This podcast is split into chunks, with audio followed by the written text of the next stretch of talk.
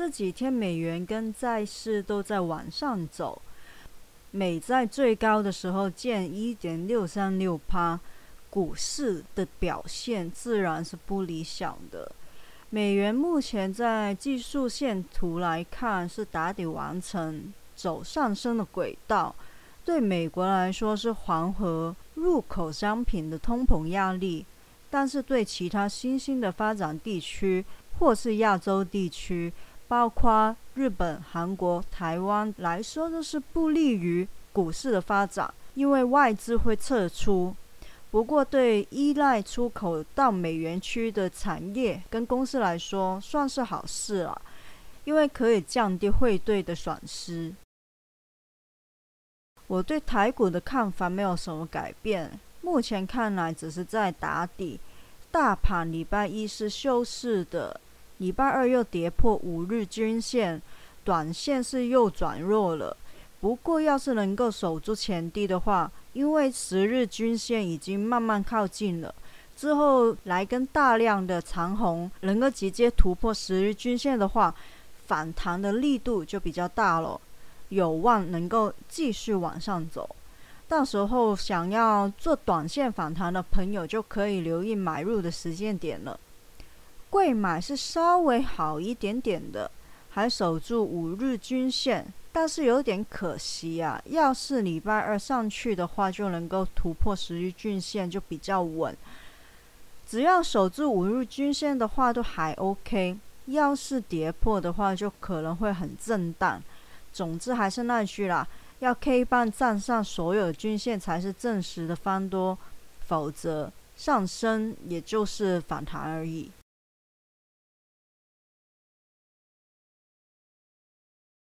美股方面，上个礼拜其实有比较明显的反弹过，之后还是因为之前已经讲过 N 次的原因又回软。之前说的美国债务危机问题是暂时解除了，但为什么股市还是不稳呢？老实说，股市最怕就是不确定，好的坏的直接来个干干脆脆倒是还好，利空出尽就比较好反弹。但问题就是，加息也好，收债也好，甚至是债务上限要不要提高都好，都还没有结果。一天还没有尘埃落定，投资者都在猜，反而做多做空都没有一致的方向，就容易不稳。现在美国的债务上限问题没有解决，只是延到十二月三号才知道能不能解决。本来可以期待十二月会像过往一样有感恩节的大行情，现在倒是不知道还能不能够有行情了。因为十二月除了要处理债务上限的问题，还有短期支出法案和之前说过的民主党提出的基建案与加税案，就好像埋了三颗炸弹在十二月一样。能够都拆除的话，就大家开心过圣诞；但是如果不幸其中一颗拆不了的话，十二月的行情就可能全没了。还是祈祷一下这三颗蛋能够完美的拆解吧。录音的当下是美股的盘中时间，今天也是涨跌互见，盘势都不太稳，尤其是 S M P 五百、费半和纳斯达克比较弱。虽然回跌，但还没有跌破支撑，是比较好的一点。但是因为已经把之前反弹的跳空缺口补掉了。所以又转弱势了。目前盘中也是微跌的，要是跌破前低的话，又会有一波跌势。做短的到时候要赶快跑，长线的话可以不用理会。比较好的是道琼反弹跳空往上的缺口，目前都没有正式的回补，但是盘中是有杀低过的，就看收盘的时候会不会补掉。如果真的杀低补掉的话，也是跟其他指数一样转弱了。做短的就要很小心。最近真的是多空未明，是真的不太好做。还是那句啦，K 棒还没有站上所有均线之前，都还没有翻多。空手想要做短多的朋友，先别急啦。除了美国之外，中国限电跟恒大事件还要密切的观察。不小的消息都指出，在中国十一长假之后，其实还是会有一些省市是需要限电的。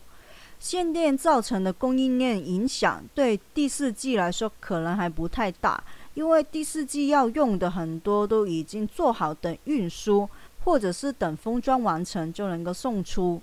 它的影响更可能会在明年的第一季反映出来。如果继续限电的话，供应链的断裂问题就会比较难搞喽，要留意一下产品线制造的重心在中国的企业，很可能会因为没有办法生产而导致没有办法出货，淡季缺货也就算了，旺季没有货，影响就大了。各位可以解释一下自己手上的持股，如果有相关的企业。就看你们的持股成本和打算持有的年期，看要不要在好的价钱出掉，还是做长。认为公司大致上能够应付，或者是觉得只是暂时的影响，那就可以继续的持有。因为这几年很多的厂商其实已经把生产移到印度跟越南，可能在印度有生产的话会好一点，可以把产能都转过去。但是越南的疫情也让那边的制造业受到很大影响。如果在越南设厂的话，可能就没有办法很有效的转移产能，尤其是伏羲、运动产品、电子零件、玩具等等的影响是比较大的。原本要是在中国那边生产出问题，还可以加大越南的生产，反之亦然。但是现在两边都出问题了，国制的大厂可能都要头痛了。另外一方面，虽然恒大的事件我在之前的节目里也说过，影响其实没有那么的大，但要留意有没有其他的余波影响，也要留意一下会不会有其他房地产的企业或者是借贷率高的企业，有可能也会爆发类似的危机。像是新苑置业就濒临债务违约，可以看到这些债务危机是在不断的扩大，尤其是中国的房地产开发商举债五兆美元，五兆美元是什么概念呢？日本去年的 GDP 就是大概五兆美元，你知道吗？日本的 GDP 可是那么多国家里面排第三名的哦。而排第二名的中国，去年的 GDP 是将近十五兆的美元，但是单单房地产开发商的举债已经比得上 GDP 的三分一，你说离不离谱？其实，要是你有在中国的企业打过工，也许你也会知道，里面其实有很多的乱象，有很多令人很傻眼的事情，常常会发生。这也是除了之前已经说过的原因之外，我不建议买中概股的其中一个原因啊。今天的节目内容就到这里，希望大家喜欢。喜欢的话，请订阅我的节目，分享给你的朋友、亲人听听看，或者是给我五颗星。